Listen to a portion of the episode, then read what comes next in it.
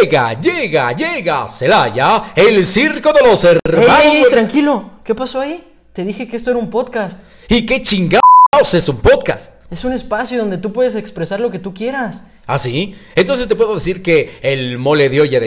Ya presenta el programa. Ok, ok. Esto es un Miranda caciqueando. ¿Así? ¿Ya quedó? ¿Ya quedó? ¿Ya quedó? Amigos, ¿cómo están? Muy contento, muy feliz de estar con ustedes. Espero disfruten esta entrevista. Eh, es un poquito larga, pero vale la pena escucharla completa. Se van a divertir muchísimo y, y yo sé que les va a gustar. Espero que les deje una gran enseñanza. Eh, Martín nos tuvo la confianza de contarnos un poquito de, del ritmo sube y baja que, que ha tenido su vida y pues yo creo que es un claro ejemplo de que a veces podemos estar arriba y de repente sin darnos cuenta vamos a estar abajo así que hay que ser humildes en, en esta vida y, y pues echarle ganas todo por todo por la derecha y tranquilos que, que las cosas tarde o temprano se nos van a dar si, si lo hacemos de corazón y si le echamos todas las ganas del mundo pero pues, sin más preámbulos, los dejo con la entrevista, amigos. Bienvenidos.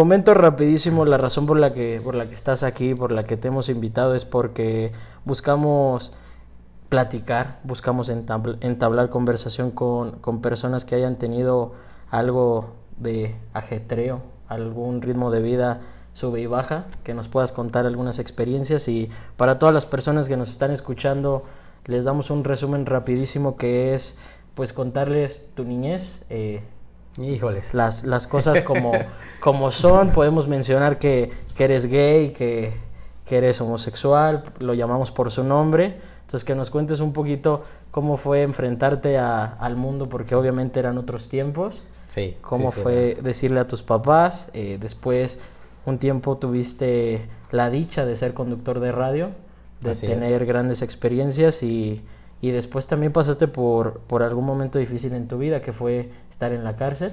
Claro, pues, pues hay muchísimas, uh, bueno, si yo te contara, hay muchísimas experiencias, muchísimas cosas que, que, bueno, yo qué te puedo decir, pero, y yo creo que no nada más yo, yo creo que muchas personas de mi edad y, y, y muchas personas que, que han pasado por, por esta situación, pues creo que me van a entender un poquito porque sí es algo es algo complicado. Hoy en día en la actualidad, déjame decirte que pues ya hablar de la homosexualidad, hablar de, que este chavo es gay, creo que ahorita los jóvenes de ahora, ya la adolescencia ya no se espantan, ya ya no hay no hay nada malo en sí. Y, pero era algo que no pasaba en mi época, o sea, en, mis tiempos hablar de, de, de ser gay era algo muy complicado, era algo muy difícil, no, no, no era muy aceptado tanto en familia y tanto en la sociedad. Entonces, eh, la mayoría de, de, pues en aquel tiempo cuando yo era joven, sí había mucho, mucho suicidio por ese asunto, había muchas depresiones, muchas enfermedades, qué sé yo.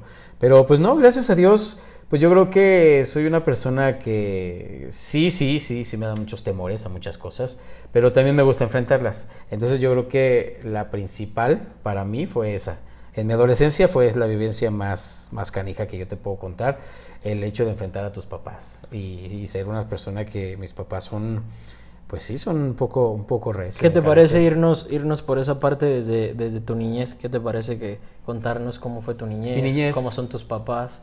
Mi niñez fue buena, no, no puedo decir que yo tuve una niñez así de que, ay, qué bárbaro, ¿no? O sea, me voy a cortar las venas por esa situación, no, para nada, pero sí, sí fue, fue un poco difícil. También viví pues la inocencia de que, todo mundo vive, ¿no? El hecho de que lo, eh, las cosas de las ilusiones de Navidad, las ilusiones de Reyes, las ilusiones de, los cumpleaños, el día de niño, cosas muy normales. Sí, la verdad sí, nunca, no te puedo decir que yo tuve una, una niñez, una infancia drástica, porque no, no lo tuve, gracias a Dios tengo a, mis papás que siempre estuvieron al pendiente y siempre lo han estado al pendiente de, de tanto de mí y como de mis hermanos. Entonces, en, en cuestiones de mi niñez, no hay ningún problema. Los problemas empiezan en la, la Creciste normal. ¿Llegaste a tener novia? Sí, sí, claro que sí. Sí, pues digo, es, es lo típico y, y, creo que muchos muchos chavos que, que, son gays creo que me pueden entender claro, es, claro. ese punto. Es, son, yo, yo, lo veo como etapas, son, son, etapas de la vida. porque, eh, pues bueno, vives, eh, se supone que tu entorno tiene que ser normal, ¿no? Cuando eres niño te dicen, tú te, eh, o sea, tú eres niño, tú vas a usar pantalón. a ti te gustan las niñas. Y a ti te tienen que gustar las niñas, las pelotas, los balones y los carritos. Las Barbies no, las muñecas no. Que bueno, también no fue mi caso, creo que no, no, nunca fui así como que deseoso de una Barbie, pues no. Pero sí, sí, como te vuelvo a repetir, viví una, una, una niñez buena, de hombre, y, pues igual, o sea, no, no, no, no tuve ningún, ningún problema. ¿Cuál fue el punto de quiebre que tú crees en tu adolescencia que fue me doy cuenta que soy gay? O sea, no lo llamo punto de quiebre, ¿Tú te diste cuenta como tal contigo mismo? Yo creo que uno mismo sabe. Desde cuando ya empieza uno, ¿qué será? ¿Qué, qué etapa es la secundaria? Yo, yo, yo pienso que por ahí viene el asunto. O a finales de la, de la primaria, ¿no? Ya empieza uno así como que el mejor amigo pero muchas veces pues uno, pues, uno, es niño, uno es inocente todavía, pero ya empieza uno así como que, pues es mi mejor amigo, ¿por qué lo celo? ¿Por qué se fue con estos otros eh, con estos otros chavos y sí, un celo que no era normal. Ah, se supone que hasta entre amigos se celan uno, ¿no? Pero sí, pero sí yo, bueno, en la primaria ya empecé a tener a mi mejor amigo en sexto y fue así como que pues no, o sea, hasta, cierto punto fue triste cuando cuando salió uno de la primaria, entró a la secu y no tenía no sabía el por qué yo extrañaba mucho a mi mejor amigo. Ya cuando empieza uno en la secundaria pues ya te empiezas a dar cuenta de, de cosas que son diferentes, pero uno sabe a veces lo malo aquí es que, como te vuelvo a repetir, en mi época, en, mi etapa de secundaria, que son ya unos cuantos añitos muy atrás, pues no era muy común, ¿no? Hablar de la, de la homosexualidad no era, no era muy común. Ok, dejando a un lado tus, tus relaciones personales, ¿en qué momento, cómo ocurre esto de la radio? O sea, ¿cómo te encuentras, cómo llegas a, a este sueño? Porque me estabas contando, eh, fue joven, fue joven tu etapa de, de entrar de locutor de la radio. Sí, sí, pues sí, sí fue, pues, contar un pues bueno, nos vamos a adelantar mucho porque estamos hablando ya de, de, de, ya la época ya de la universidad, según yo, ¿no? Entonces, este, fue muy chistoso porque, fíjate que yo siempre he tenido eso, a mí me ha gustado mucho el medio de comunicación, o sea, yo, yo la verdad, y, y, hago una, una, pausa y un paréntesis, te felicito por, por tu programa. Gracias. Eh, los medios de comunicación para mí son muy buenos, me gusta mucho el expresar, me gusta mucho el hablar, el convivir, el conocer gente, y, déjame decirte que, que, yo fui una persona muy tímida, ¿eh? por cierto, o sea, la verdad, a mí me costaba mucho trabajo relacionarme con la gente, no era una persona muy fácil yo de hablar. Por azares del destino, logro ser locutor, imagínate nada más qué cosas, ¿no? sí, uno, pensaría, uno pensaría que, que llegaste o sea, dando programa en una fiesta y pasó. o sea, sí, sí, sí fue algo chistoso, das de cuenta como la Cenicienta, ¿no? Que no sabes que va, que va a ir al baile y de repente, ¿sabes? Resulta ser que sí le toca ir al baile, ¿no? Entonces, a, a, mí el asunto fue eh, precisamente cuando, cuando yo vivía, bueno, cuando vivía aquí, precisamente en el Romeral, este, teníamos una vecina enfrente, y, ella era locutora de radio. Entonces, yo, mis papás cuando, cuando tenían la tienda, pues yo pues, estaba, más chico obviamente y, y, les ayudaba a atender. Llega esta, esta persona y, y yo así de, de, de, pura payasada agarro y le digo, o sea, le digo, hola, ¿qué tal? ¿Cómo estás? Muy buenas tardes. Pero yo porque sabía que era locutora, ¿no? Sí, claro. Entonces me queda viendo y me dice, oye, tienes buena voz, tienes buen feeling de voz. Y pues yo, ¿a poco? Dijo, si no te gustaría, digo, uh, me encantaría, pero pues no, eso, creo que para eso necesitan muchos estudios. Todo dijo, no, créeme que no. Dice, mira, fíjate que hay precisamente la jefa de una estación de radio, estamos buscando locutores, pues son jóvenes los que ocupan todo. ¿Quién quite, no? A lo mejor te puede pues servir de algo. dije, de ahí me empezó así como que me despertó la espinita de que. movió el tapete. Sí, exacto. Y dije, obviamente no lo creo uno, pero dije, pues, ¿por qué no? Puede ser. Sí, dicen, ¿por qué sí? Bueno, pues, ¿por qué no? Y, y un día de repente iba llegando yo y me la encuentro nuevamente y me dice, oye, era para épocas de, de, diciembre porque estaba la feria y todo, me dice, oye, ¿no te gustaría acompañarme a un evento? Un evento de la radio, van a estar presentándose, no me recuerdo realmente qué grupo era, pero aquí en, en, la feria de aquí en Celaya. Todavía la feria estaba en Boulevard, imagínate, o sea, ya estoy hablándote de hace, muchísimo tiempo. Yo no nacía de eso. O sea, no, no, pues es muchísimo tiempo, entonces, no, pues sí, me imagino. Entonces, toda la feria, la feria, digo, que se la ponían en Boulevard y llegamos ahí al evento. Para no hacerte el cuento tan largo, total, que ahí conocí a, quien fue mi, mi, jefa en, ese, en esa época. Eh, platicándole, ella le comentó, mira, él es este Martín, así, así, así, él, busca una oportunidad dentro de la radio, mira, pues se ve que es pues muchacho, bla, bla, bla. Y las cosas se fueron dando, desde ahí, desde ahí se fueron dando, me, citó al día siguiente a la estación de radio, llegué ahí, hice un, pequeño casting, pues ahí le eché ahí, le eché ganas a, a lo que se ocupaba y, y, pues sí, por hacer el destino, quedé, quedé de locutor. ¿Qué experiencias tuviste? Muy buenas, digo, pues sobre todo el hecho de conocer a gente importante, conocer, conocer el medio artístico, pues eso es, eso es muy bueno y eso habla muy bien. Conocí gente muy, muy importante. ¿Qué edad tenías cuando empezaste a eh, conocer? Tenía yo mis 16 añitos de edad, 16, 17 añitos. Ahí empecé en el medio de la radio. Digo, pues obviamente la voz era un poco más diferente, ¿no? Entonces sí, estaba más chavo, ¿no? y, luego estás en la época de que te sale el gallito aquí. Entonces era como que, muy buenas tardes, ¿qué tal? ¿Cómo están? O sea, se de repente te, vas. Sí, sí, sí. Decía, lo que pasa es que hoy con mi gallo, hombre, ya, pues tenés que, tenías que soltar, tenías que soltar. Rápidamente, dos experiencias buenas y malas. Dos buenas, dos malas que tuviste en la radio. Híjoles, qué bárbaro. Dos buenas. Una, que tuve la dicha de conocer al, señor de señores Marco Antonio Solís. O sea, realmente para mí era algo... Entre otros. Y, déjame decirte, ¿por qué, ¿por lo llamo como experiencia? Porque, porque, por decirlo, en aquel tiempo, bueno, de hecho no sé, supongo que sí lo sabe, ¿no? ¿Quién no conoce a Valentín Elizalde? Claro, el gallo de oro. exactamente, entonces eso también fue algo para mí muy bueno, porque era así como que, que el de moda, era el que más pegaba y el hecho de que él siempre nos invitara cuando venía aquí a Celaya a la estación donde yo trabajaba y que cada vez que se paraba en un escenario era para un saludo muy especial para mis compas de aquí de la radio y en especial para el Pucheritos porque hasta se me decían Martín Miranda el Puches, así me, conocían aquí. Puches. Entonces siempre él decía eso, ¿no? El Pucheritos, esa es una. Y la otra, Marco Antonio Solís. Yo acostumbrado, siempre, siempre los nervios, yo creo que siempre están, ¿no? Pero eh, me gustaba mucho entrevistar artistas, ¿no? De que, oye, ¿qué onda? ¿Qué experiencias has tenido? Y mira aquí esto, lo otro. Y me gustaba mucho porque platicabas, más que nada una entrevista siempre es como platicarlo, ¿no? Con alguien. Pero cuando me tocó entrevistar a, Marco Antonio Solís, se me fue la voz. O sea, así como que... ¿Eras fan? Eh, uh, soy fan de, de Marco Antonio Solís, me encanta su música, me encanta me encanta muchísimo todo, todo de Marco Antonio. Yo creo que sí, sí, me ando casando, ¿eh? Sí, la verdad, sí. Hay, que recalcar que aquí en, aquí en el estudio, en la cabina, está la pareja de Martín ahorita aquí con nosotros. Y ya cuando escuché eso ya volteé a ver. De hecho, ya se salió, me rompió dos micrófonos, una cámara. mano. Oye, sí, perdón. la salida, pero... Bueno, pero ya, ya lo irán conociendo, sí, perdón. Creo que, creo que ya nos endrogamos aquí, pero pues sí aceptas tarjeta, ¿no? Creo que sí. Sí, no, aquí no, no importa, Puches, tú eres bienvenido aquí, Puches. Sí, ya, No pasa nada.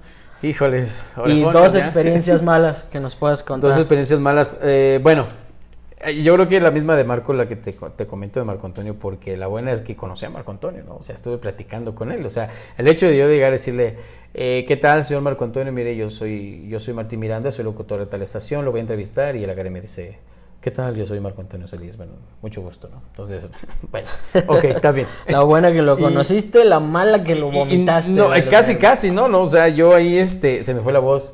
Y, es feo porque me puse rojo, porque al momento que eh, es que hay una persona que obviamente se le llama el flow manager de la sesión, que es el que te da la señal así sin, de que cuando ya estás al aire. Sí, o sea, te mide el tiempo y cuando te ya va a lanzar al aire. Entonces en ese momento agarra, me hace la señal de que vamos al aire y yo uh, eh, bueno, y, entonces, y así, entonces la verdad me friqué y sí, sí me dio mucha pena, porque tuvo que, tuvo que llegar otro locutor, compañero mío que estaba. A suplir. exactamente, o sea, y me quedé así, pasmado. No pude, no pude, la verdad, no pude. Son esas oportunidades que te llegan una vez en la vida y... y la riegas, o sea, eso fue una de las malas experiencias que tuve. Otra que nos puedas contar. Híjoles, pues me caí de un escenario ¿De verdad? sí, sí, ahí este. Cabe recalcar que yo sé muchas de, esas historias de las que estamos platicando, pero esa del escenario yo no la sabía. Hijo, mano, pues es que nunca la cuenta. Dice que uno nunca va a contar lo malo que hay en la vida, ¿no? Siempre es lo bueno. Y a ver si nos puedes contar sí, eh, ya no se usa ese salón, no, ya no se usa, es el Tex-Mex, ya no se usa, este, está la salida a Salamanca. Mm. Ahí era el, el, mero. De hecho, Salamanca, de hecho, ahorita en este momento me dicen que Salamanca tampoco ya se llama Salamanca. Ah, ya tiene otro nombre el municipio. En serio, no me digas eso. Tangamandapio creo que le pusieron. Tangamandapio. Ya no existe Salamanca. ese ve mucho al Chavo del 8, ¿eh? es así como que se avienta mucho. Soy fan, soy No, no, pues ya vi, exactamente, un pueblito mágico. No, pero sí, este, bueno, a la salida de, de, Salamanca este, está un, un, salón de fiestas, bueno, un salón de fiestas, un salón de bailes, se llamaba el Tex-Mex. Digo, ahora lo puedo decir, digo, ya metimos gol ahí con la publicidad, pero ya no se usa. o sea, lo bueno es que ya no existe, ya, ya. Eh, ahí es donde se presentaban los, los, buenos artistas y nos tocó ese día la presentación con, con la Pequeños Musical. Entonces, pues no teníamos así como que un intro muy, muy fregón ahí en la radio, ¿no? Entonces, con ustedes, los locutores de la pachanga 840. También, también lo digo porque ya no se usa, ¿no? Y este. aquí, aquí, estamos regalando publicidad. Y, y, y empezaban a, O sea, había unos, unos escaleritas. Yo soy, siempre, nunca he tenido suerte con las escaleras. Entonces, decían, este, Luigi, el guerrero. Y tenía que salir corriendo. Y, ¿cómo estás? Buenas noches. Y ahí viene, ahí viene el tuyo. Entonces agarran y dicen, Martín Miranda, el Puches. Y ahí voy corriendo. Al último escalón no sé cómo estuvo, pero no lo pisé bien. Y salí así, pero el, mismo impulso de correr Te fue tropezando, tropezando, tropezando y aquí me agarro del otro locutor y los dos, madre, por allá fuimos a dar. Ah, o sea, pero ya encima. Sí, sí, sí, o sea, o sea, yo así corriendo esas veces que te vas a caer corriendo y ya no te puedes parar. Entonces dije, bueno, pues me agarro del locutor y así como para no verme mal. Pero él también no tenía equilibrio, yo creo, y los dos, madre, por allá fuimos abajo, abajo de la ¿Qué hizo la gente? Sí, Hace cuenta así como Juan Gabriel. Así, igualito, así fue, pero fuimos dos en vez de uno, exactamente. No, pero la gente empotada de la risa, o sea, todo el mundo. Fue la, ya no quise subirme al escenario, de hecho ya no me subí yo. O sea, si has tenido no, pues, todo el mundo supo que fue por mi culpa.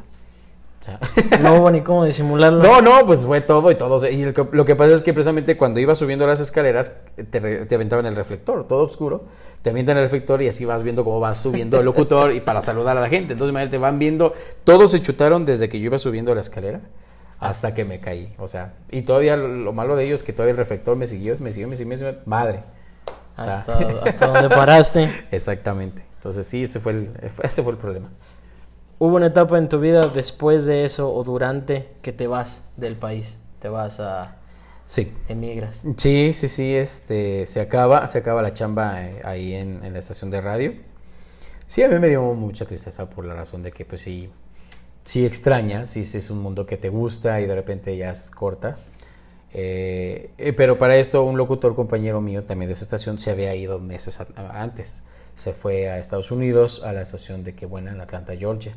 Y él me empezó a decir, ¿sabes qué? Pues están solicitando locutores acá, mira, haz el intento, busca la manera de que te puedas ir y todo. Me voy, me voy para allá. Y sí, sí, me va, me va muy bien, empezamos a, trabajar bien. Digo, al principio yo llegué tarde, ya habían contratado nuevos locutores, entonces llego yo así como que ya, ya estoy aquí, sí, pues por lo pronto no hay.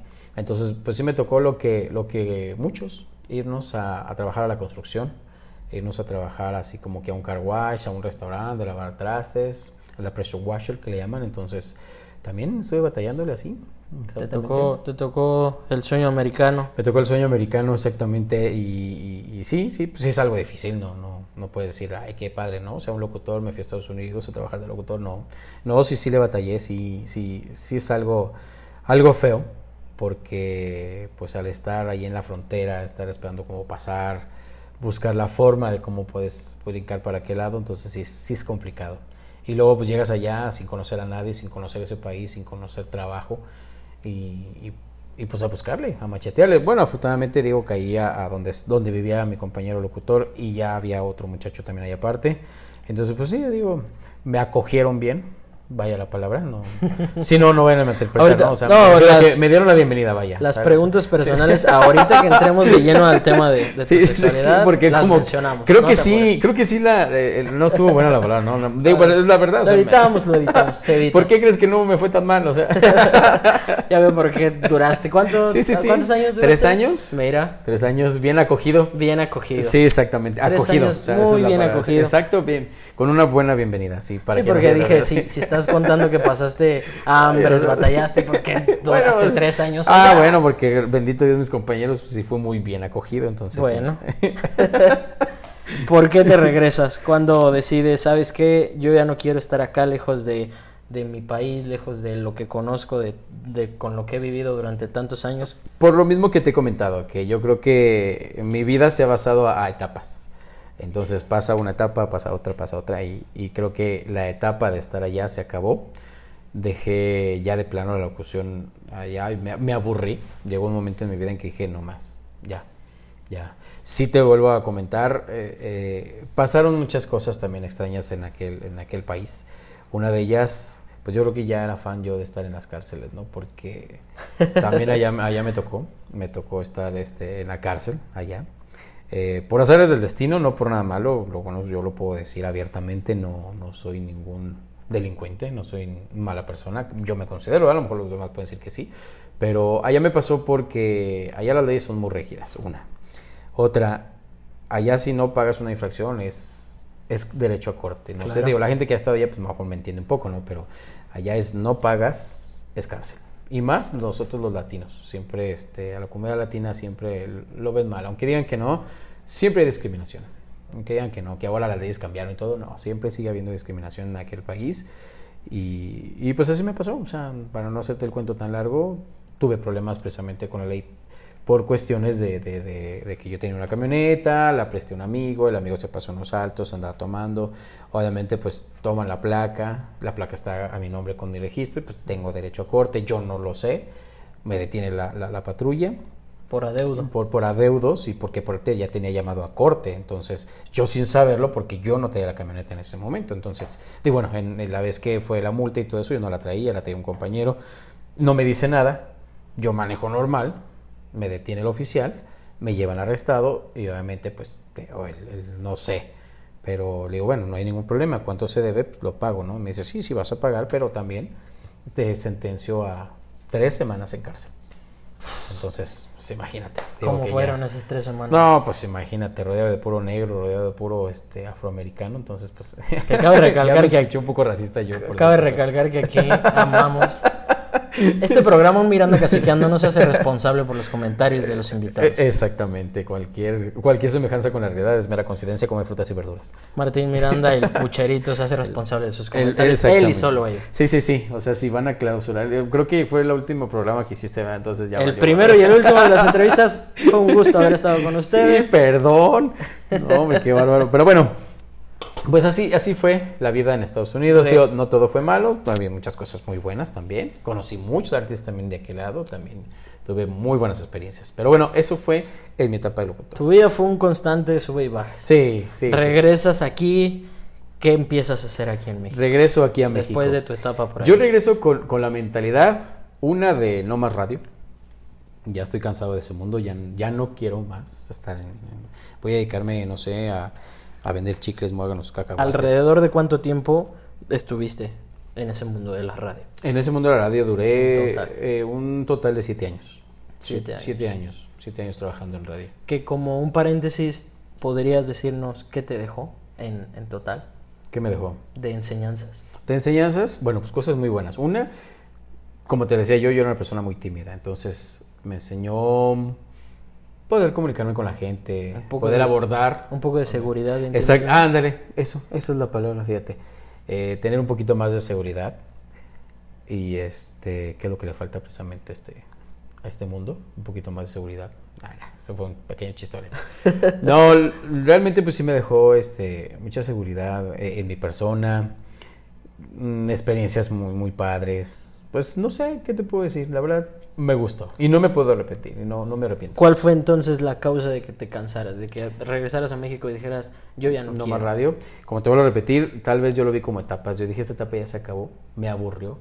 A lo mejor el hecho de que dices, ya no le hallo así como que la emoción de subirme a un escenario. Que a lo mejor le encontrabas al principio. Exacto, o sea, pues digo, ¿quién no, no? A lo mejor cuando, por decirlo, te dicen, oye, ¿no te gustaría ser locutor? A lo mejor mucha gente dice, sí, no, hablo, hablo para la fregada, ¿no? Pero, pero, sí, sí, sí, sí me gusta, o sea, sí me llama la atención.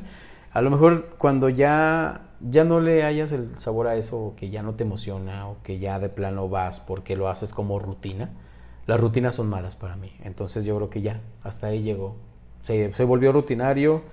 Eh, como te dije, hice mucho, me engolosiné mucho de ese ámbito de la radio. Entonces dije, no más. O sea, pero, pero a lo que voy, te digo, regreso a México con esa mentalidad de que no más radio, ya. Ya medios de comunicación, ya no. Ya no me interesa nada de eso. Voy a llegar a trabajar, no sé, una fábrica, una empresa, voy a poner un negocio, qué sé yo, pero voy a hacer algo diferente. Y tómala que no. ¿Qué sucede? Si nos puedes contar claro, qué pasa aquí. No, pues regreso aquí a México y pues yo digo, después de estar unos 3, 4 años fuera de este país, regreso dije, pues oye, soy un fregón. O sea, yo regreso, voy a pedir chamba en cualquier fábrica, cualquier empresa y de volada, ¿no? Pues tómala que no.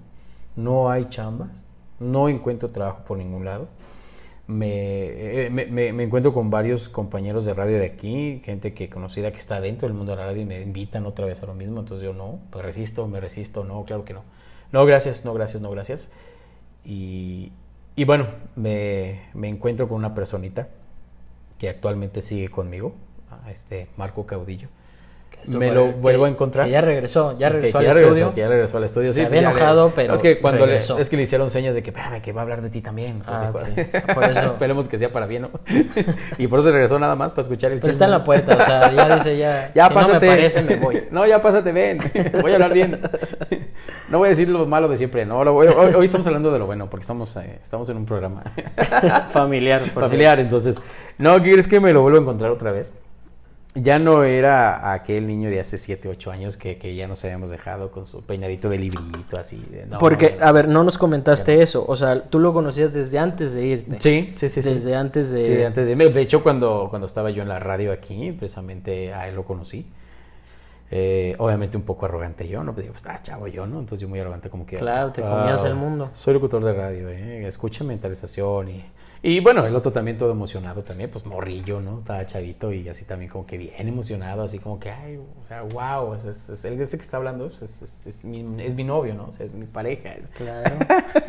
y pues a mí, pues a uno le levantan el ego, ¿no? Pero pues yo creo que eso es lo que vamos, que quien dejó la radio, yo creo que madurez, ¿no? Porque ya llega un momento en que ya lo tomas como un trabajo, ya no lo ves así como que el, el, el, el desmouse, el, el relajo, ¿no? Ya no, ya, ya es así como que algo más formal.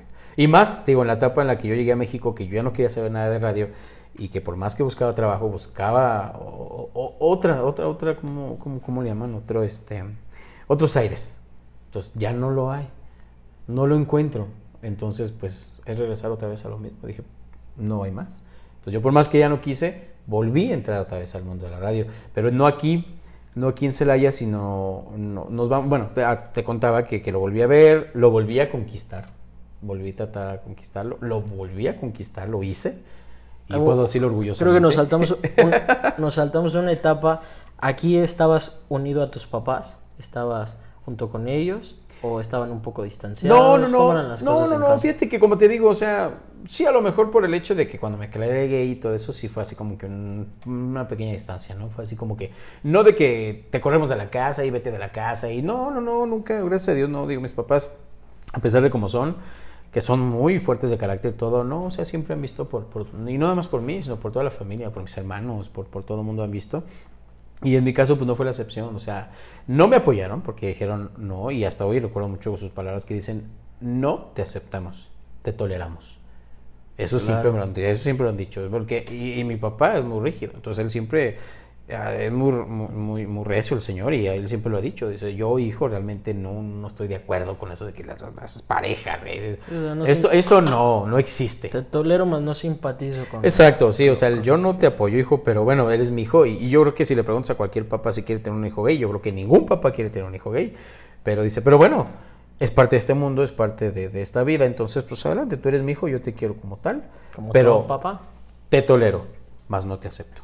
Y, y siempre lo he dicho. Y, y- y qué bueno, ¿no? O sea, como realmente, como te digo, a lo mejor yo soy una persona que, tío, no, no, no me deprimo por eso. Así como yo tengo amigos que, que, que así que se querían cortar hasta las venas y cosas esas. No, no, no. No, en mi caso no. Pero me imagino las experiencias que fuiste adquiriendo en tu vida te, te hicieron ir forjando ese Claro. carácter, ese caparazón, Sí. si lo podemos llamar así, que, que fuiste evadiendo un poquito las críticas, los pensamientos de la gente. Entonces, llegaste a un punto en el que a lo mejor lo que dijeran tus papás era como, pues al final de cuentas duele, porque la familia Ajá. siempre va a doler. Ah, claro. Y estar lejos, uno nunca quiere estar lejos de su familia. Pero también no fue un motivo por el cual te derrumbaras. Aparte, me comentabas que estabas con tu pareja, Sí. fuiste- te fuiste a... Sí, a- fue, a fue la algo. Sí, sí, sí. Y aparte, pues realmente yo le agradezco mucho, mucho a Marco, mucho, mucho al flaco, porque, porque sí, a lo mejor te, te digo, ahorita me las doy de muy fuerte, ¿no? De que no, yo no me deprimí todo. Pero bueno, no estuve solo. A lo mejor yo creo que las personas como yo, que no los aceptan en casa y todo, que no tienen pareja, que, que a lo mejor son personas no, no queridas o qué sé yo, pues debe estar un poco complicado, ¿no? En mi caso, yo siempre tuve el apoyo del flaco y siempre lo he tenido. Este, eh, el problema más grande surgió cuando regresé a México. O sea, yo pensé que, que regresar a México ya iba a ser así como que algo muy fregón, ¿no? O sea, ya yo, yo soy yo soy bien fregón. Ya, ya, yo ya regresé de Estados Unidos, yo ya soy una fregonería andando y no. No, la verdad, este, tuve más pleitos con, con, mis papás, con mamás, cuando, cuando regresé. Y uno de ellos fue principalmente eso, porque yo volví, como te dije, a encontrar a, este, a, quien hoy actualmente pues sigue siendo mi pareja. Entonces, este, pues yo ya decido ahora sí formalizar algo más serio, porque en aquellas épocas, cuando yo lo conocí, pues así como que los novicillos, ¿no? Y cosas de esas. Y, pues a mí me valió, o sea, yo me fui a Estados Unidos a hacer mi vida y no me importaba, o sea, si lo dejaba, no lo dejaba. Entonces, él sí lo vio más formal, ¿no? Pero en, en mí, yo te hablo por mí. En mi caso, pues yo lo veo así como que pues muy X. Pero hoy en día, como te digo, cuando regresé a México y lo vuelvo a encontrar, ya lo tomé más formal, ya más en serio. Aparte que me gustó más porque ya no era el niño, el, el, chavito aquel. Agarró. No, no, no. Pues, agarró cuerpo. Exacto, imagínate, o sea, yo, yo después me entero que él también no estaba aquí en Celaya, se había ido a, a, la ciudad de, de Ixtapa. Eh, a ah, trabajar pues. en, un, en, un, hotel, entonces, pero él tenía que hacer bronceado, no, y, y, bronceado. y, tenía que, que, tenía, tenía un cuerpazo, bueno, tiene teniendo un cuerpazo, no puedo decir que no, no sé, pero, pero imagínate, o sea, se va a, a, a trabajar a un hotel, a, donde, donde tú sabes que para los la gente que es de animación y deportes, pues, pues obviamente tienen que tener una imagen, no pueden ser unos panzones cualquiera yo, ¿no?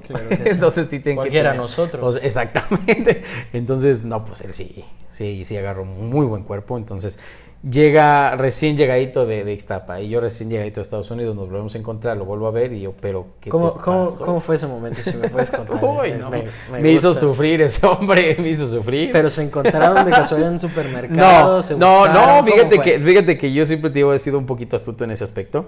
Yo ya sabía que me regresaba a México y por hacer el destino, una personita por ahí que yo conocía, con esa personita conocía a su hermana de él.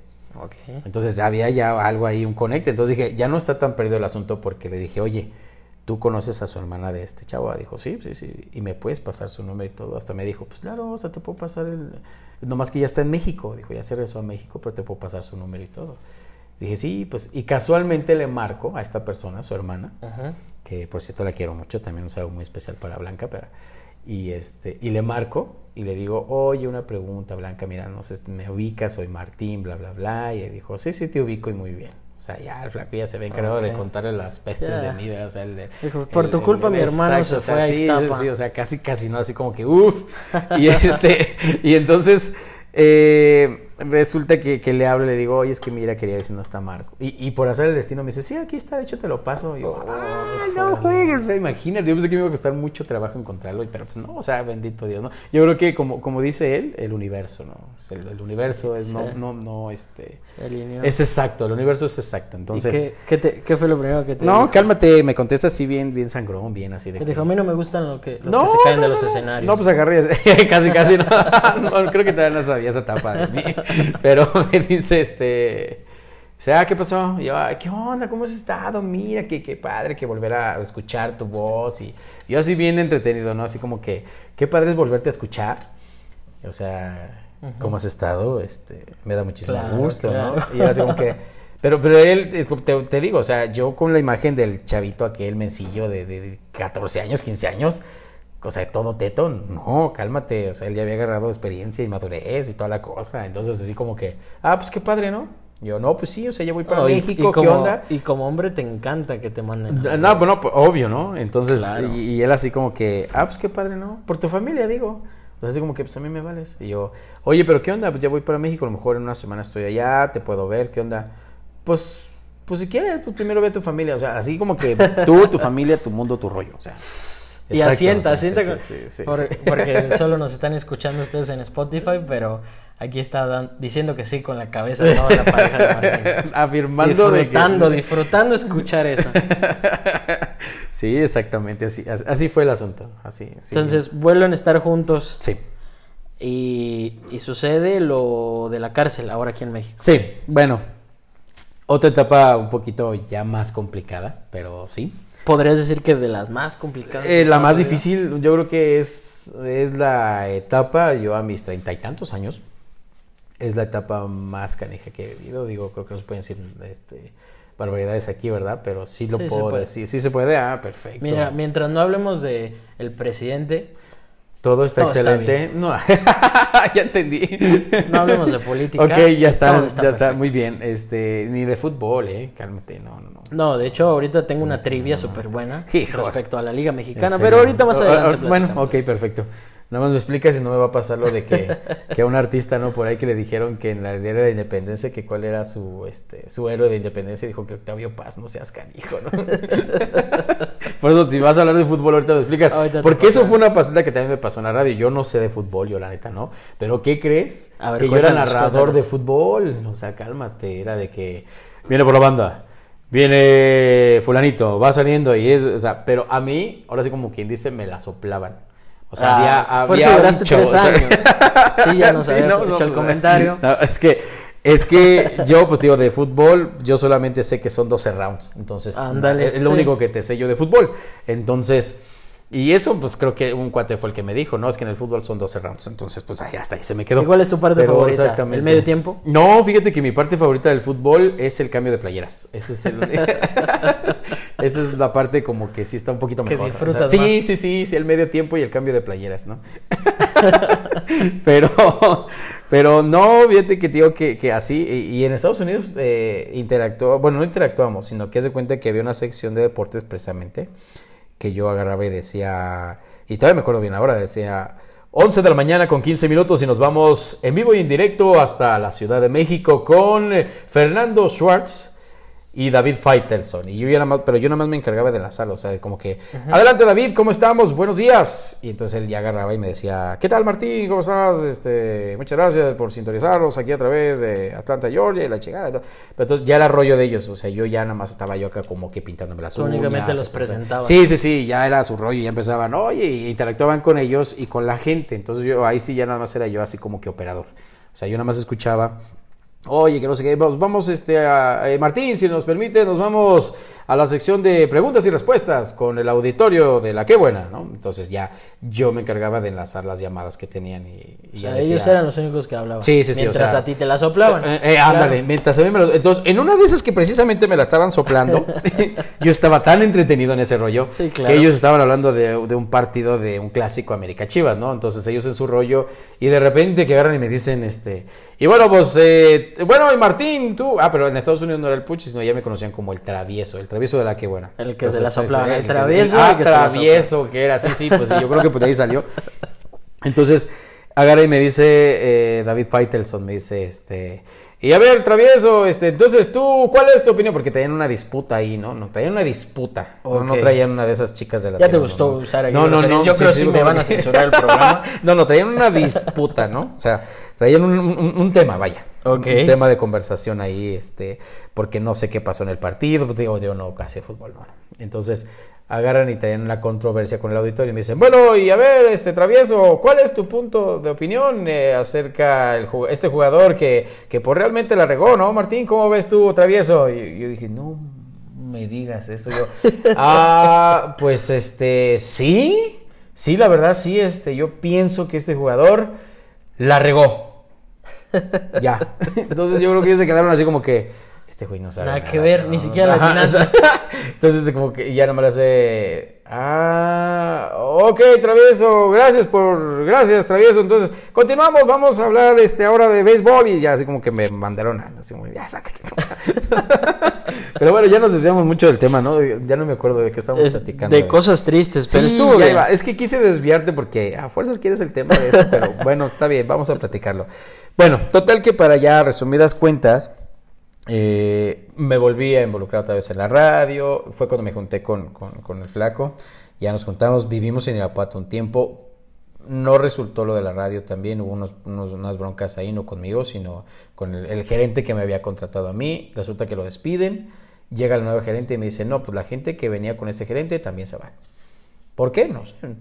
Yo traigo mi gente personal, entonces bye. Y pues otra vez, compadre, me quedo sin chamba, otra vez. Y a batallarle. Entonces estábamos viendo Irapuato y era pagar renta. O sea, había que pagar renta, había que pagar comida. O sea, eran muchas cosas. Entonces no, no se pudo, no era el momento. Entonces, pues vámonos otra vez para Celaya, con una mano adelante y otra atrás. Va para atrás. O sea, no hubo la oportunidad. Regresamos, regreso yo a casa de mis papás. El flaco regresa a casa de su mamá. Entonces, eh, pues empezamos a batallar otra vez y de repente, ¡pum! Vuelvo a caer otra vez en la radio y este, pero ya no en Irapuato, sino ahora en Salamanca. En, en, una, unas estaciones de Salamanca, me vuelven a contratar, vuelvo a trabajar en radio, otra vez nos volvemos a juntar, eh, nos fuimos a vivir a Olivos y ya nos empezó a ir un poquito bien. Bien, entre comillas, yo tenía que irme muy temprano hasta Salamanca, me aventaba todo el día, regresaba en la noche, empezamos a tener un poco de conflictos, de problemas ahí, y de repente, tómala, otra vez, me quedo sin chamba. Recorte de personal y vas para atrás. No, ya no te tocaba. Dije, no, no, pues ya. y yo dije, por eso yo sabía que no tenía que regresar otra vez a lo de la radio. Pero bueno, son cosas que pasan. Uno no, no, no, no, no forja su, ¿cómo se dice? Uno pone y Dios dispone, ¿no? Pero bueno. Exacto. Y de repente, pues tómala, no podíamos quedar. Yo sí me agüité mucho, me empecé a como que entristecer. Y como te digo, afortunadamente cuento con, con, con este, con este personaje que, que, aquí está. Me, que, me, ayuda mucho, que aquí está, por cierto, y, me ayuda mucho, que siempre me ha ayudado. Y, y, me dijo, me recuerdo muy bien sus palabras y hasta hoy en fecha las la seguimos aplicando. Me dice, no le tengas miedo a la vida. Vamos a hacer algo. yo, pero flaco, ¿qué vamos a hacer? No le tengas miedo a la vida. Algo tenemos que hacer, no le tengas miedo a la vida. Y se puso a vender cena se puso a vender cena, nos pusimos a vender Otro anuncio. Este. Tú vienes aquí a dar publicidad no, a mi, programa. ah, es que, pues, perdón, no se iba a decir el nombre, Gorditas el Flaco, o cómo? No, ya. ¿Senaduría el Flaquito? no, nos, nos pusimos a vender cena, nos punimos, iba a decir, nos, nos ponemos a vender cena ah, en la casa de una de sus hermanas. Nos empezó a ir bien, gracias a Dios, siempre hemos tenido estrella para, para cualquier cosa, entonces nos empezó a ir bien. Y en ese momento que vendíamos cena, tómala este, me dice el flaco, ¿sabes qué? Mira, aquí hay un anuncio en la, radio. Aquí hay un anuncio en el periódico, están solicitando preventas para una refresquera.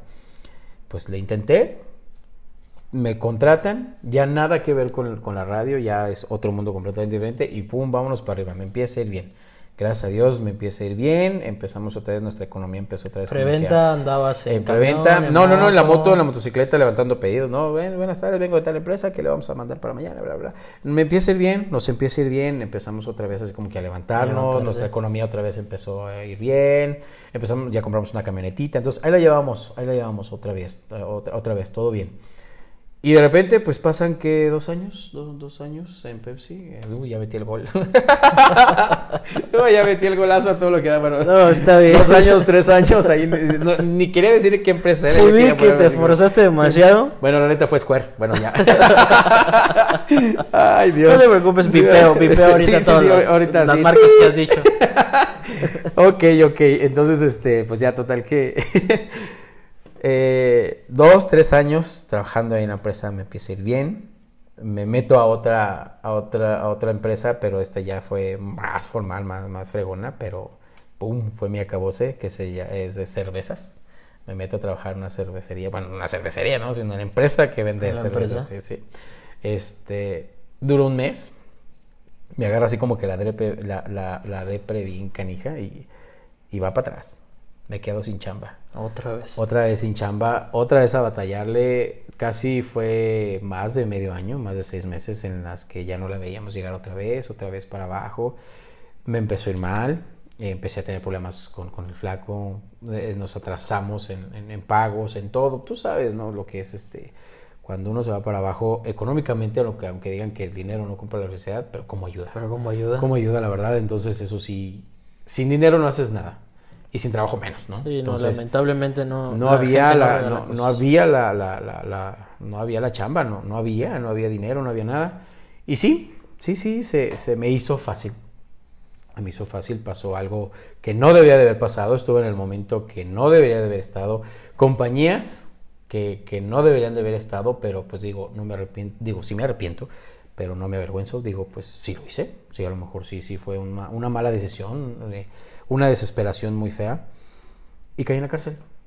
Caí en la cárcel y ahí sí ya fue un poco más fuerte. O sea, ya no fue tanto así como que, ah, bueno, eh, no, no, eres un delincuente, no pagaste un ticket, no pagaste una multa, entonces no pasa nada. No, aquí sí hubo algo, algo, algo muy fuerte, sí hubo un delito, hubo un robo. Okay. Hubo un robo. Entonces, pues... Si gustas, pues, nos, brincamos esa parte del delito como tal ¿Cómo fue del posterior? O sea, ¿te detienen? Sí, sí. ¿Qué pasa por tu, por me detienen, Me detienen con, con, con, estas personas, como te digo, fue un mal momento, fue algo no, no decidido, pero eh, fue algo confuso, vaya por decirlo así, pero bueno, pasó, ¿no? Hasta ahí. ¿Y qué pasa ahí? Pues sí, sí, sí conoces algo, algo muy canijo, ¿no? A lo mejor, pues la gente que ya es carne de prisión, que están ahí, pues a lo mejor están acostumbrados. Pero gente como yo, que, que, que toda su vida pues, se van por la derecha y esta vez de repente, ¡pum!, pasa algo así, pues es un mundo que no conoce uno. Te pasaron Es- miles de cosas. por Miles la de cosas. Deja de que pasen miles de Sí, pues sí, pasan miles de cosas por la cabeza, pero pasan miles de cosas físicamente, pasan eh, miles de cosas reales. Cosas que dices, dejo a mi familia. El ver la cara de, de, de, de, mi flaco también así, cuando a mí me están internando, me están metiendo al cerezo, así como que dices, ay cabrón, como que no, no lo ves real aún así, no Te lo detienen o sea, y se te otorga una sentencia. Sí. Sí, sí, sí, no, no, me, me detienen. Te llevan a un cerezo. Eh, ¿A un sí. penal? Sí, sí, sí, o sea, nos detienen y nos dicen, ¿saben qué? Pues su delito, están detenidos por este delito. Y uno así como que, pues no, espérame, o sea, no, no es la de ahí, o sea, no fue así el asunto. Pues por, por angas o mangas, ustedes son los, los culpables. Entonces, madre santa, dices, pues va. Yo hablo, le hablo a él, le hablo, hablo a casa y mis papás así como que, ¿por qué lo hiciste? ¿Por qué haces esto? Entonces te vas a la fregada, ¿no? Te vas a la chingada, te vas, vas para atrás, o sea. La deshonra, cabrón. O sea, lo primero fue para ellos así como que, no mames, o sea, nosotros Eso no, somos enseñamos. así, exacto. O sea, nosotros no somos así, ¿por qué hiciste todo eso? No, es que espérame, las cosas no fueron así, me vale madre, cabrón. O sea, es, va para atrás. Igual, mi pareja igual, es, va, vas para atrás, o sea, ¿qué hiciste? ¿Por qué? O sea, esto, o sea, entonces imagínate que todo el mundo te da la espalda. Y tú ahí. Y tú ahí, o sea, yo desecho. Y todavía con te dan la espalda dices, no mames, o sea, ¿qué voy a hacer? Sí. Y te dicen, ¿sabes qué? Eh, Y el mismo abogado te dice, ¿sabes qué? Aquí el, el problema es este delito y el problema es este, este y este. O sea, y aparte de ese delito hiciste esto, esto, esto, otro. Entonces, ¿sabes qué? Mínimo, mínimo tú vas para cinco años. Entonces, no, no. O sea, imagínate, o sea, dices, no, no, no, no juegues, no, esto no es mi vida, esto no es lo mío. Ya después, pues, uno mismo como que... ¿Querías que- que- regresar el que- tiempo? Pues exacto, o sea, imagínate, dices, no. mames, Quisieras no, que fuera un para- sueño. Para, para empezar, dices, yo no tengo ni por qué estar aquí. Yo soy una gente trabajadora, yo soy una gente bien. Yo soy una gente, hasta cierto punto digo, preparado. O sea, chingada, yo he estado rodeado de artistas, como te he repetido a lo largo de mi vida. Digo, rodeado de Valentín Elizalde, los Tigres del Norte. O sea, estás en un mundo completamente diferente y ahora estás en el vil suelo. O sea, estás... Ah, Después de que, te- que, que- que cuando te subías a un escenario la gente te aplaudía y todo el mundo quería tomar- tomarse la foto contigo, ahora estás en donde todo el mundo te odia porque eres un delincuente, eres un ratero, eres una eres lo peor, o sea, y así te lo dicen, o sea, ¿sí me entiendes? O sea, estás entre lo peor. Sí, tu vida dio un giro totalmente. Completamente, completamente. Entonces, llegas ahí, no lo asimilas, es cuidarte de todos los que están ahí, porque los que están ahí no son gente buena y si están te, ahí por dictan, algo. te dictan tu sentencia Sí, sí, entras me- a un penal. Te- me dictan auto formal prisión. Es lo que lo primero que se hace. Te meten al cerezo, lo primero que hacen es revisarte. Te hacen un examen médico, te, te desnudan completamente. No te hablan bonito. O sea, es apúrate, cabrón. No es, O sea, estás muévete. en, o no sea, estás en un hotel. eh, exacto, y de hecho eso dice, o sea, de hecho le dije, pues espérame, no me grites, ¿cómo que no te grite, cabrón? Pues si, si no estás de vacaciones, ah, perdón, no me acordaba que estabas en el Hyatt, cabrón. O sea, ¿dó- ¿sabes dónde estás? O sea, y con maldiciones, o sea, y con groserías, ¿eh? ¿sabes dónde estás? ¿Sabes dónde estás? Y madre, o sea, el, el- macanazo en la cabeza, o sea, y la patada en la espalda y órale, vas para adentro y métete. Entonces llegas allá adentro, todo el mundo te chifla, ves pura gente mala, ves cosas malas, dices, no mames, o sea, se te derrumba el mundo completamente. Y luego dices, ¿y mi familia? Anhelo ver a mi mamá, anhelo un abrazo del flaco, anhelo un abrazo de un amigo, o sea, anhelas todo, estás solo completamente en ese mundo. Entonces me meten a mi celda donde me tocaba, donde éramos 11, 11, 11 o 12 personas, todos por cierto delito, no uno por asesinato, otros este, por atraco, otros por robo, en fin. Pero a fin de cuentas todos procesados de todo, entonces este... Y es de que dejé mis tenis, unos tenis que tenía, y es un güey agarró y pues, agarró y dijo, gracias, chido. ¿cómo que chido, cabrón? O sea, espérame, no, no, ¿qué, ¿qué te vas a poner al pedo, güey? Y es lo luego, agarrarte a madrazos, o sea, es ahí de agarrarte y no dejarte, o sea, y de hecho, pues me dejé, pues uno con miedo, pues uno no sabe qué onda, ¿no? hasta aquí un cuate, o sea, digo, no, todos son malos, o sea, también obviamente conocí gente buena ahí mismo que estaban encerrados por delitos que a lo mejor sí los cometieron, pero en defensa propia, como un, chavo que estaba ahí, él estaba por, por asesinato, porque él iba con su novia y lo quisieron asaltar. Entonces él no se dejó, él ese vato tenía navaja, pero dijo, pues yo tenía más fuerzas que el chavillo ese, o sea, él estaba más torón. Entonces yo sí, pero, pero ese güey sí me, me, me, me iba a encajar el cuchillo, güey. Entonces pues yo sí le di la vuelta, le agarré la mano, pum, y se lo encajé yo. La inercia, la, la, la, La adrenalina. entonces estaba procesado por eso, o sea, imagínate, o sea. Entonces son, son gente que a lo mejor sí hicieron el delito, pero no son gente mala. Pero bueno, él me ayudó porque, tío, pues yo estaba deshecho ahí, ¿no? Llorando. Entonces él agarró y me dijo, ¿sabes qué? Mira, si tú te clavas en esa tristeza que traes, si te clavas en que estás encerrado y que bla, dijo, te va a dar a lo que le llamamos el carcelazo. Dijo, y te vas a deprimir, cabrón, güey, no la vas a hacer. Aquí tienes que tratar de hacer otras cosas, manualidades, qué sé yo. Mm, Este, me enseñó a hacer pulseras, pulseras con nombre. Me dijo, mira, ven, mañana cuando venga tu visita, este, les pides que te compren hilo cáñamo, agujas, bla, bla, bla, varios colores, bla, bla. Te voy a enseñar. Pero despeja tu mente, porque si tú te clavas en esto, o sea, la mente es muy poderosa. O sea, la mente te domina, la gente, la gente, la, la mente te gana. Entonces, sí tuve que, gracias a él, que me empezó así como que ya. Y entonces ya empiezas como que a asimilar un poco, ¿no? Pero de todos modos, qué difícil estar encerrado, No, estar no, lejos no, de tu sea, familia, claro, de, tu, de o sea. tu vida a la que estás acostumbrado y, y despejarte haciendo pulseritas. No, no es así tan fácil. no, no, no. eh, bueno, te lo estoy contando a, a- a- a grandes rasgos a lo fácil, pero es algo muy complicado, es algo muy difícil. Digo, y a lo mejor yo que lo viví ahí, también mis seres queridos también lo vivieron. O sea, el, el mismo encarcelamiento mío también lo vivió mi flaco, lo vivieron mis papás, mi mamá, yo la veía que cada que iba a la cárcel era, era sus ojos llenos de lágrimas. O sea, entonces hermanos. yo, mis hermanos, o sea, todo el mundo me visitaba. Bueno, yo creo que como dice el dicho y tiene razón, en la cama y en la cárcel se conocen a los verdaderos amigos, ¿no? La gente que, porque sí, no fue mucha gente que yo a lo mejor, o a lo mejor por las distancias, por como tú quieras, pero la gente que logró hacer el esfuerzo para irme a ver ahí a la cárcel, pues creo que se valora, ¿no? La gente, poca gente, amistades que fueron, pues se los agradece uno. Entonces, eso es lo que te da un poquito de fortaleza, ¿no? Y, aparte, eh, te digo, mis papás me dieron la espalda en un momento, pero después cuando yo ya estaba internado, los vi en una visita. La primera visita que yo no me esperaba esa visita, pues yo dije, pues no me hablan, no están enojados, o sea, era jueves y los jueves de visita y, y llegaron. O sea, para mí me dio una alegría, créeme que es como un respiro. Y yo, pues ahora sí que como en la película, ¿no? Perdóneme, papá, perdóneme, mamá. Entonces, pues sí, la verdad sí los abracé así. Eh, y- pero ahí mismo te digo, o sea, todo el mundo te voltea a ver, los mismos presos con los que estás voltean a verte, que estás llorando. Y el- este chavo, Aldo se llamaba, este chavo igual me decía, no llores, güey. No llores porque demuestras debilidad y te van a querer chingar. Y dicho y hecho, o sea, era de que agárrate maras otra vez, porque las visitas te llegan con, con comida, entonces te daban comida, te dan dinero, las visitas. Los Porque, dejan darte cosas. Exactamente, tu visita, ¿no? Tus papás, tus, tus visitas, ¿no? Entonces, de hecho, cuando vas a una cárcel, un, un- un detalle muy importante, cuando vayas a visitar a un preso, siempre llévale papel de baño, siempre llévale unos 100 pesitos, o sea, eso es lo que ocupan mucho ahí en la cárcel. Entonces, los malos que están ahí, los que te digo que les llamamos los carne de prisión, ¿no? Porque son gente que ya viven ahí su vida, que ya son... Entonces, ellos cuando ven debilidad en ti, te piden dinero. Son gente que realmente ha sido, eh, está enrolada en cosas malas. Sí, sí, sí. Y ellos saben que, que, que van a volver a caer y que ya, ya hasta tienen calendario de ahí, o sea, ya, ya son, ya son clientes. Entonces, si te ven débil y todo, mm, ellos mismos te, pues, te intimidan, ¿no? Y por sacar dinero, obviamente, te dicen, ¿sabes qué? Cada que venga tu visita, tienes que darme mínimo 300 pesos. Y si no se los das, te encobijan. ¿Qué es encobijar? Te ponen una cobija y te tablean, o sea, es madrazos por todos lados, o sea, eh. entonces no te tienes que dejar.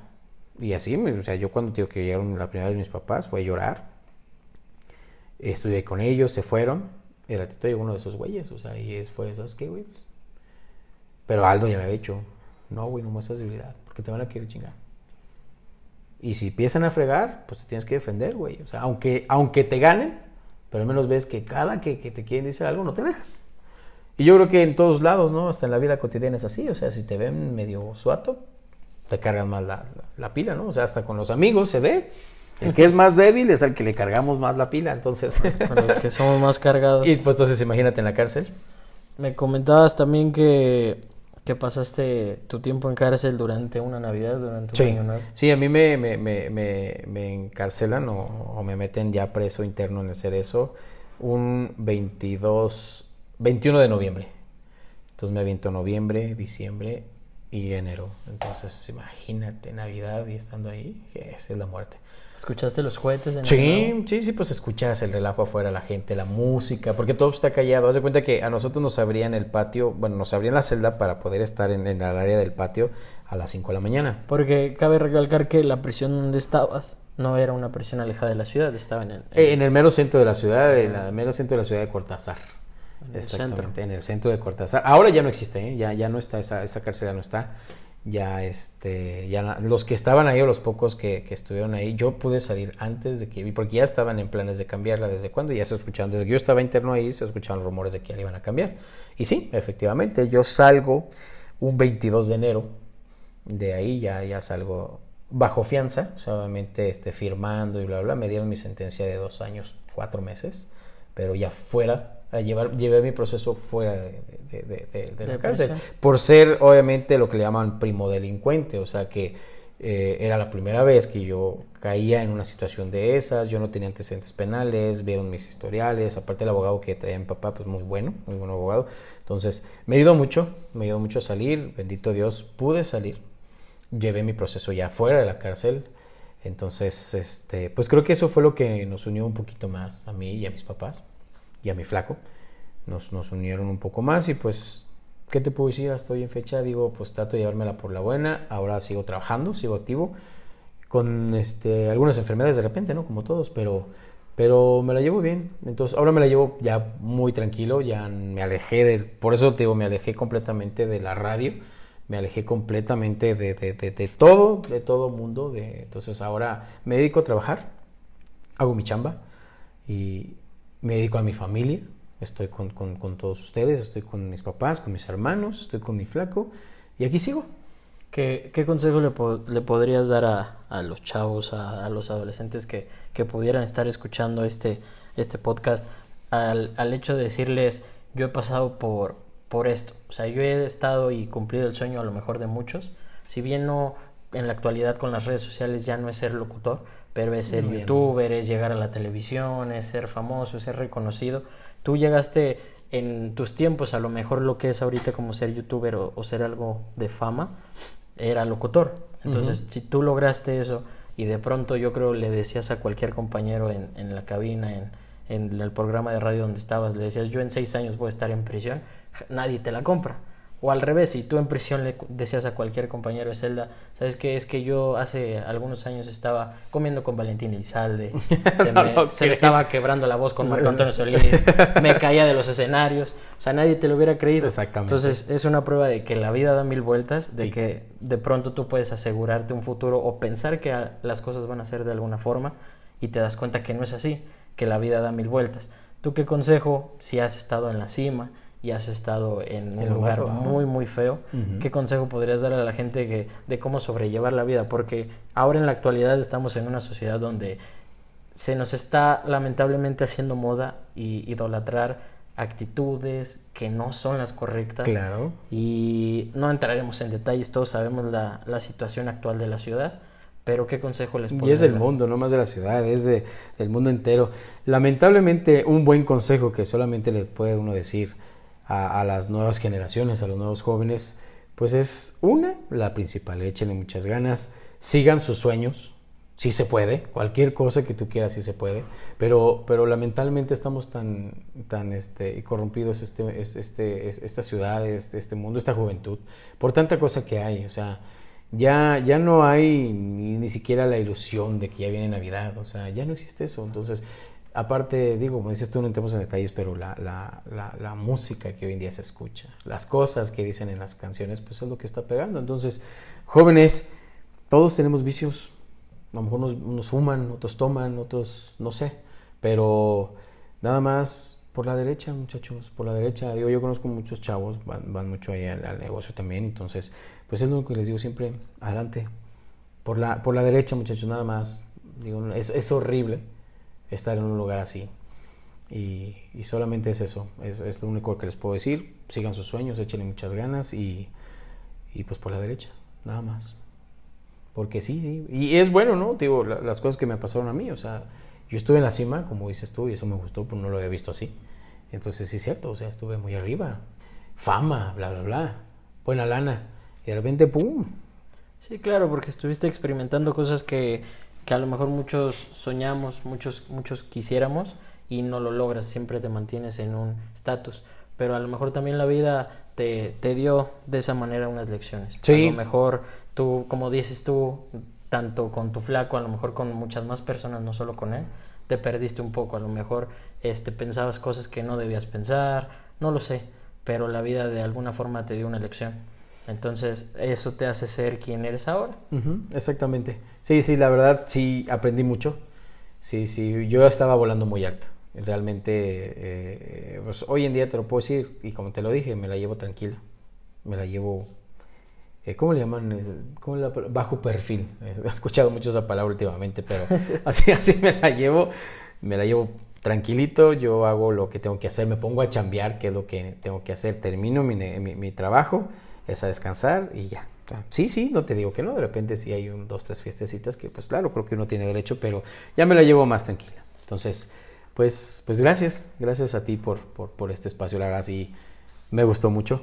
Gracias, gracias. No, eh, y desde cuándo estábamos planeando, desde cuándo estábamos planeando esta plática y yo sabía que, que era un buen, eras una, buen, una buena persona para iniciar con, con este proyecto de entrevistas porque creo que en la actualidad estamos muchas personas muy inmunes a, como tú dices, a tanta información, tantas canciones que a lo mejor para muchas personas no influye, pero de alguna forma subconscientemente, claro que influye el hecho de que tu entorno esté tan tan falto de buena información. Yo siento que incluso en el tema que, que no lo tocamos ya mucho, por ejemplo, como es de la homosexualidad, también estamos muy desinformados. Solemos ser personas muy cerradas de mente, tanto porque nos los inculcan los abuelos, los papás, y se va pasando en generación y hay que entender que el, que el mundo cambia, que uh -huh. las cosas cambian y que debemos cambiar junto con él. Y claro, para bien, debemos hacer las cosas bien y, y pues es todo. Muchísimas Entonces, gracias. ¿no? Fue, fue un honor haberte tenido aquí en este podcast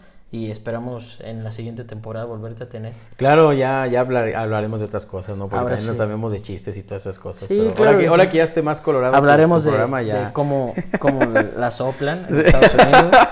sí, cómo, cómo nos la soplaron en Estados Unidos, pero yo me refería a la narración, vaya, o sea, él me iba diciendo a un lado. Sí, Oye, de verdad ya nunca aclaré ese, ese, ese detalle, ya no, no se aclaró. ¿Qué él, crees él que ya no, diciendo, ¿qué crees que ya se nos terminó el tiempo? Pero en otra okay. ocasión, claro que sí. Bueno, lo, lo platicaremos cómo, cómo la soplan exactamente. Bueno, ese fue el programa de hoy. Muchas gracias por habernos escuchado. Yo soy Jonathan Miranda.